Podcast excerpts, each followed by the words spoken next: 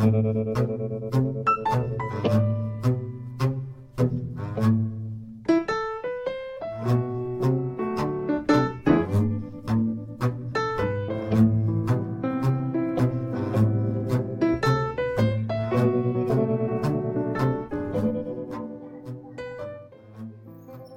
各位小耳朵，大家好，欢迎今天准时收听脸红大叔叔最新的一期节目。那么今天呢，主要想跟大家来聊一聊哦，全站运营，就是之前前段时间在朋友圈疯传的呃一本一篇关于全站运营的文章。那关于文章的部分观点呢，我还是表示赞同的。今天咱们我主要就想围绕着“全站”两个字来聊一聊，呃，对未来新媒体。运营的一些岗位的一些思考。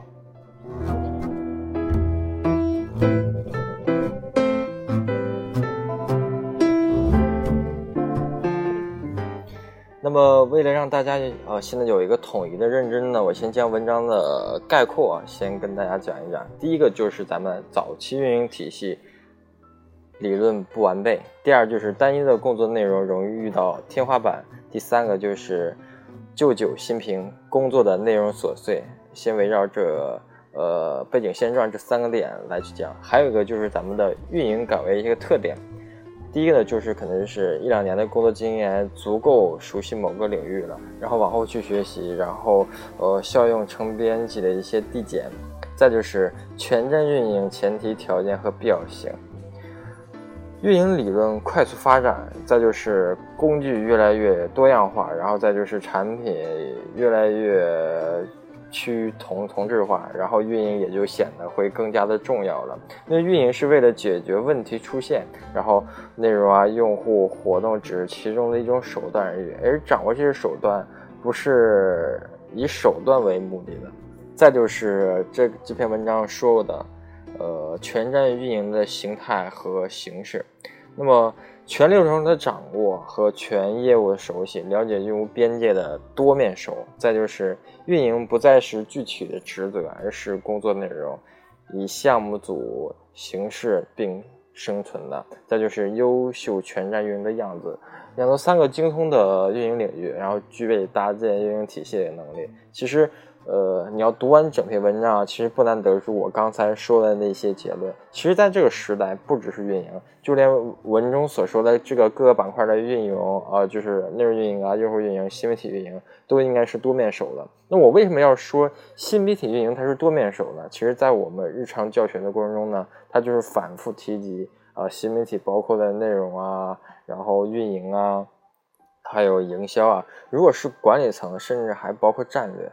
组织架构等，那这些知识结构一经学会呢，你其实就已经呃成为了自己的 CEO 了嘛，对对吧？其实不同于一般的运营或者编辑，新媒体运营的岗位它总是具有天然的高任务量。随便看一家公司的那一些岗位的职历，可能必然都写着啊，能够撰写啊原创文章啊，又有敏感的选题策划能力，同时具备社群运营能力和用户洞察力。基于全站。这个概念的和现状和流流程呢，我想和大家好好聊一聊，就是为什么我们认定新媒体以后它是一个更好的工作呢？那么第一点就是为什么是全站？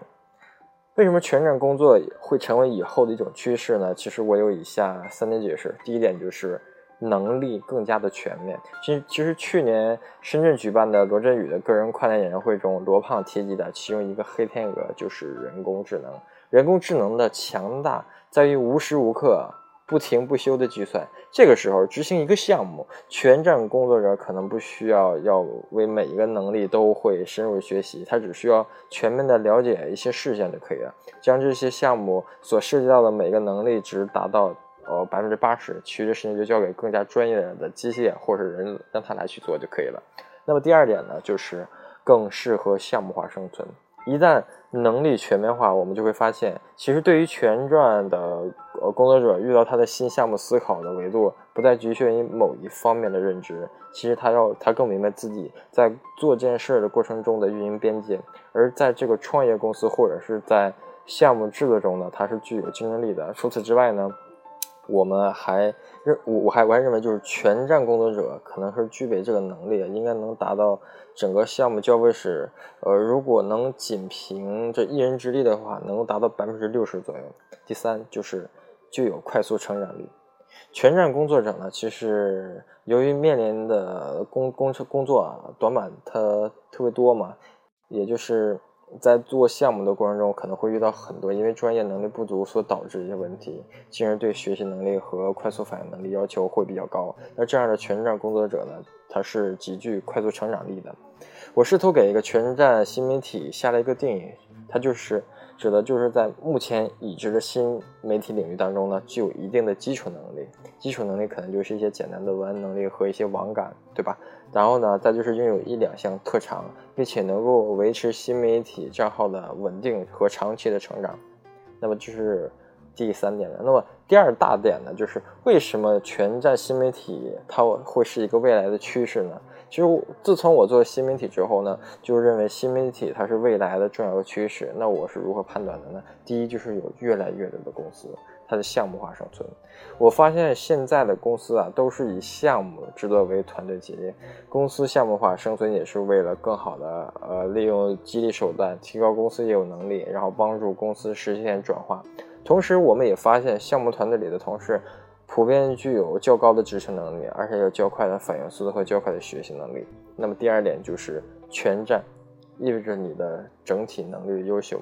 全站工作意味着你的整体能力优秀。我们试图讲新媒体的岗位的一些呃职位的规划，比如说内容岗、新媒体编辑、新媒体主编、新媒体呃主笔。对吧？也就是全站的新信息媒体嘛，对吧？第二个运营岗就是新媒体的运营经理，然后再加新媒体的运营主管，再加上新媒体运营的经理，也就是全站新媒体这块。那么全站新媒体意味着你可以从内容或者运营岗进入，不断根据自身的需求补充其他的技能，因为最终的目的嘛是成为一名合格的全站新媒体从业人员。第三就是。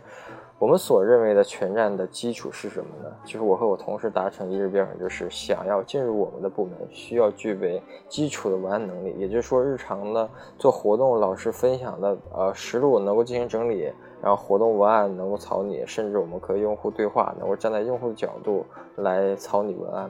而这些基础能力呢，不止于内呃内容编辑岗，还有运营岗。其二就是你要有网感。其实之前有本书啊，大家可我可以推荐大家去看看，叫没有好网感做什么新媒体。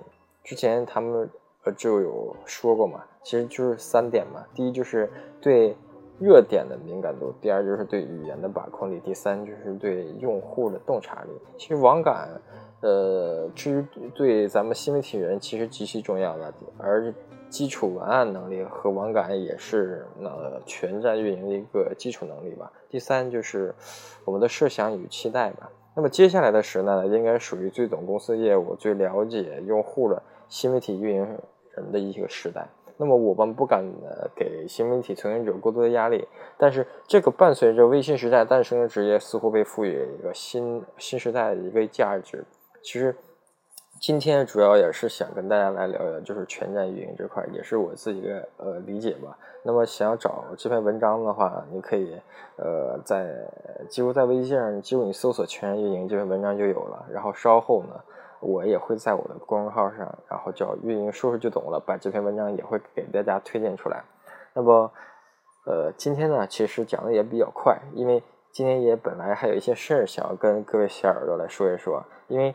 之前运营说只是一周更新一期，每周三来更新嘛。今天我确实也是公司的事特别多，今天回来晚了，加班特别晚，然后也是着急的跟大家来分享一一下。因为今天正好晚上回来的时候，我也看了一篇全站运营这篇文章，也就想跟大家来分享一下。那么从今天起呢，往后运营说，然后会变成每周两更，周三、周五，然后晚上时间呢。也是不定期的，因为到时候确实，因为在创业公司嘛，也是特别忙，然后也是，呃，利用自己多挤出一些时间来跟大家去分享。那么今天呢，就是主要跟大家分享到这儿吧。然后周五还会有一期。那么还是希望各位小耳朵能够通过大叔叔的分享，呃，你自己能学到很多。然后呢，也希望你们能支持大叔叔来关注我的公众号，叫“运营说说就懂了”。再说一遍啊，叫“运营说说就懂了”。然后喜欢听运营说的呢，你可以呃多个订阅订阅我的荔枝 WiFi，好吧？然后今天就跟大家说到这儿，晚安。